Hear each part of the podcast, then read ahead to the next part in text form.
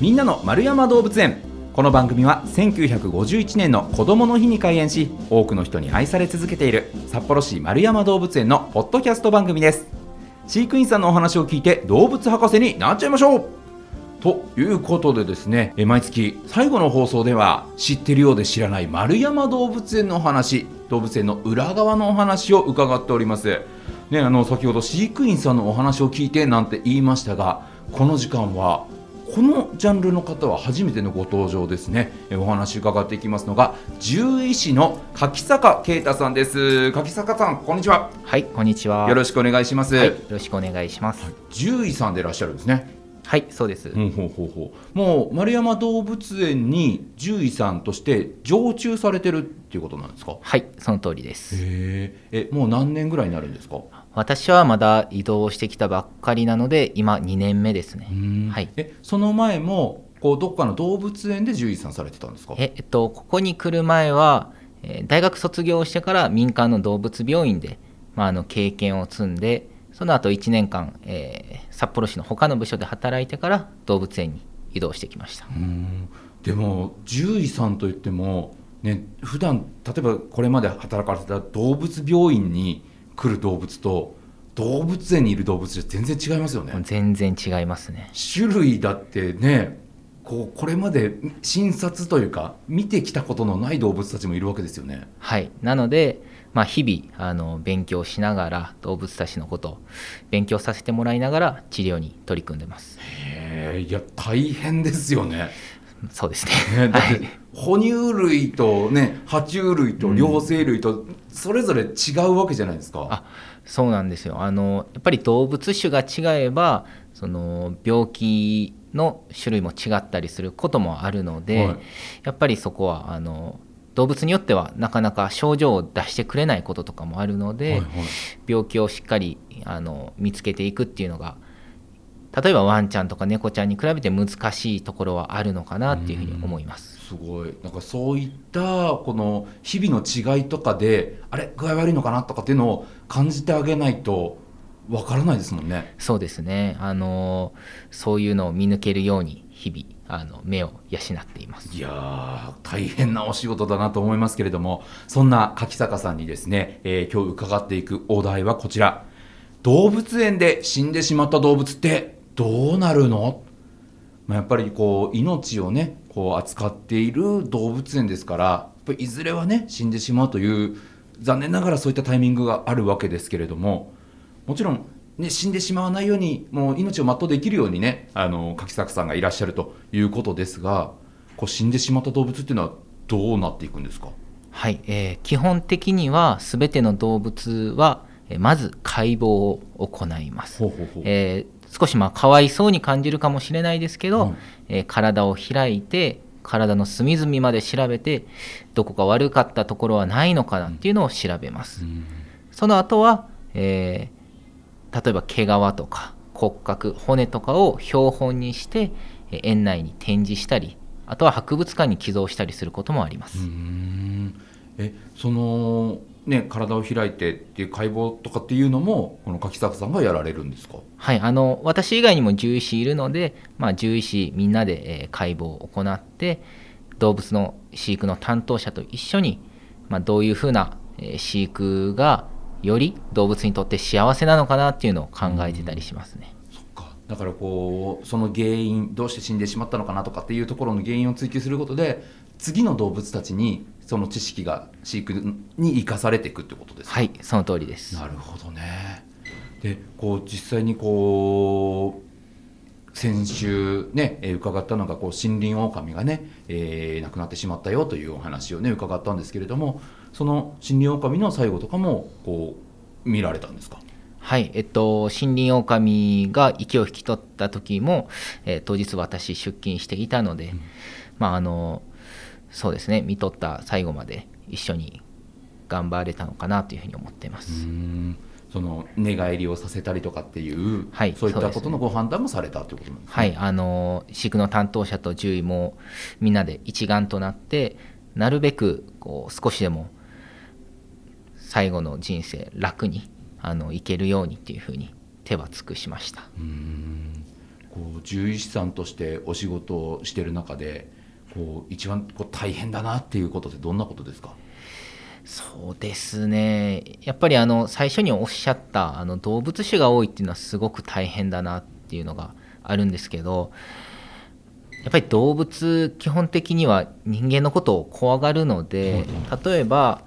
検査をしようとか治療をしようと思っても逆にそれがこう動物にとってストレスになることもあるんですよね。まあ、でも治療をしないとお薬を投与しないと動物は例えば痛みが取れないとかあとは高熱がなかなか収まらないとかそういうこともあると思うんですけど何が動物にとって本当に幸せなのかなっていうのは誰にもわからないのでそこの葛藤っていうのはすごく大きいのかなと思います。えちなみにまあそういったねこう本当痛いとかね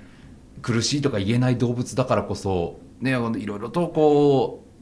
う考えながらこう治療されると思うんですけどそれこそ大きな動物とかだともうすごく大変ですよね。体の大きさだけで。そうですね、うん、はい。え例えばその大きな動物でも、はい、こうこう触直接触って治療をしたりとかするんですか？えっと動物の種類によって違うんですけどうん例えばあの体が大きいといえばアジアゾウとかすごく体大きいと思うんですけど、はいはい。あの体重が重い分足の裏の病気とかってすごく多いんですよね。足の裏とかはあの常にチェックして清潔に保って必要に応じてこうなんでしょう爪を削るみたいなことをしなきゃいけないんですけど、そういうのはあの飼育の担当者に常にこう触ってもらいながらあのケアをしてもらってます。ちょっと状態が悪かったら獣医師が実際に見に行くこととかもありますね。足の裏って見せてくれるんですか？はいあのまあ普通だったら見せてくれないと思うんですけど、うん、そこはトレーニングをしてあの見せてくれるように飼育の担当者たちが、えー、頑張ってくれてます。そっか。こうただねこう育てる飼育するってだけじゃなくてそういったいざという時にちゃんと治療してもらえるようにトレーニングをするのも大事なんですね。そうなんですよ。あのやっぱり何かあった時にトレーニングを始めるっていうのじゃ結構遅いこともあるので、はいはい。普段からこう少しでも検査とか治療の幅が広がるようにトレーニングはかなりあの頑張って取り組んでもらってます。でまあ、そういったねトレーニングをして検査をしてでこう悪いところが見つかりましたよってなったら治療とかもこの動物園内でするんですか？基本的に全て園内で行います。あの園内の動物病院にはレントゲンとかエコーあと血液検査の機械とかもあるので、うん、まあ、動物を病院に連れてこれる場合は連れてきてあの検査も治療もしますし、はいはい、まあ、動物の種類によっては全然移動できない、はいはい、大きい動物とか移動できないので、まあ、そういう時はあの持ち運び用のレントゲン持ってったり、うん、エコーを持ってって現場で検査治療することもありますし、もう本当にそこは動物によって対応は本当に様々なので臨機応変に対応するっていう感じですね。いやでも今初めて確かにそうだよなって思ったんですけど動物園の中に病院あるんですね。ああありますねあの普段人が入れるところにはないですよね。あそうですね。あの場所としてはカンガルー館の近くなんですけど、はいはい、まあ、あの一般の方々に見えるところではないので、はい、そんな場所があったんだって驚かれることも多いです。いやそうですよね。なんか獣医さんはいるけどその病院としての施設があるとは思ってなかったですねええその動物用のそのレントゲンとかその採血の道具とかってやっぱ全く違うんですか？人間が使うものと。えっとものによってバラバラですね、あの動物専用のものとして売ってるものもあれば別に人間用を使っても問題ない場合もあるので、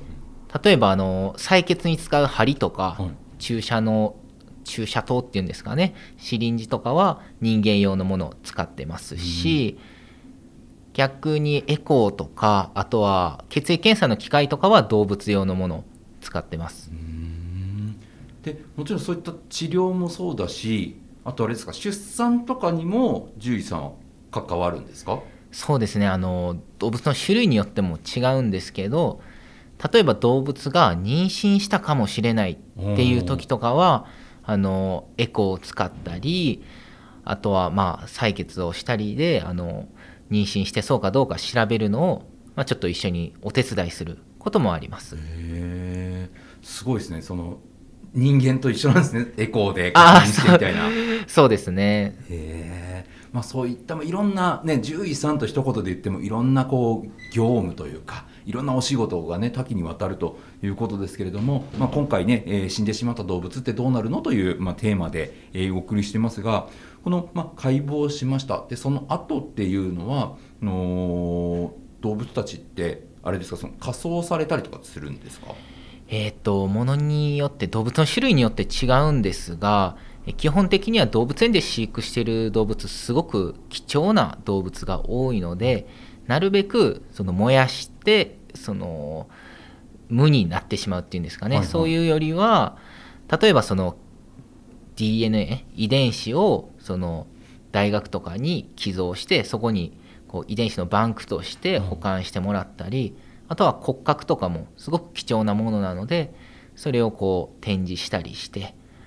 やっぱりその生きた動物を見てるだけじゃなかなかわからないその動物の姿形の不思議さとか、うん、面白さとかってあの亡くなった動物の標本だからこそ分かることとかもあると思うんですよね。なのでそういうのをこう来園者の方に伝えるためにあの標本にしたりとかあとは大学にその後世に伝えるための貴重なサンプルとして保管してもらったりそういうふうにあのなるべく社会に還元できるように、えー、動物の亡くなった遺体を使わせてもらってます。だからこうね、生きてる時にはこう子供たちにねこうなんかわあ動物すごいなっていう風な感動を与えて死んでしまった後もちゃんとこうみんなの誰かの役に立ってくれてるんですね。いやそうですね、うん、なんでおそらく我々人間は亡くなったらそのまま仮想ですし、はいはい、ペットの犬猫もおそらくそうだと思うんですけど、うんうんうん。解剖するところとやっぱり標本にするっていうのは大きな違いなのかなと思います。だから本当動物園ねこういろんな学びの場にもなってますけれどもこう死んでしまった後の動物たちからもいろいろ学べることがあるよと。いや本当に。いうことなんですね。はい、この標本だったりっていうのがこう園内で見られる場所があるってことですか？そうですね。あの結構いろんな獣舎で動物を見ってるのはもちろん動物を見てほしいんですけどその横とかに結構骨格標本が置いてあったりとかちょっと毛皮が置いてあったり爪が置いてあったりなんて獣舎もあるのでよかったらあの探してみてください。ちなみにあの先週伺ったの森林狼が最後のね森林狼死んでしまったよというその森林狼はこうどうなったんですか？はい、えっと、森林狼のジェインに関しては、まあ、丸山最後の狼だったっていうこともあって実は解剖を行ってないんですね。う。ん、はい、これなぜかというと、えー、狼どうしても剥製にしてあの今後丸山に来る皆さんに森林狼のことを伝えたいっていう思いがあったので、はい、あえて解剖はせずにあのそのまま保管して剥製にする予定です。やっぱり解剖をするとどうしても白い毛皮がなんかこの解剖する際の血で汚れてしまったり本来の姿形が失われてしまうこともあるので、えー、お腹を開けたりはしていないです。まあ、その代わりその生前認められた J の症状、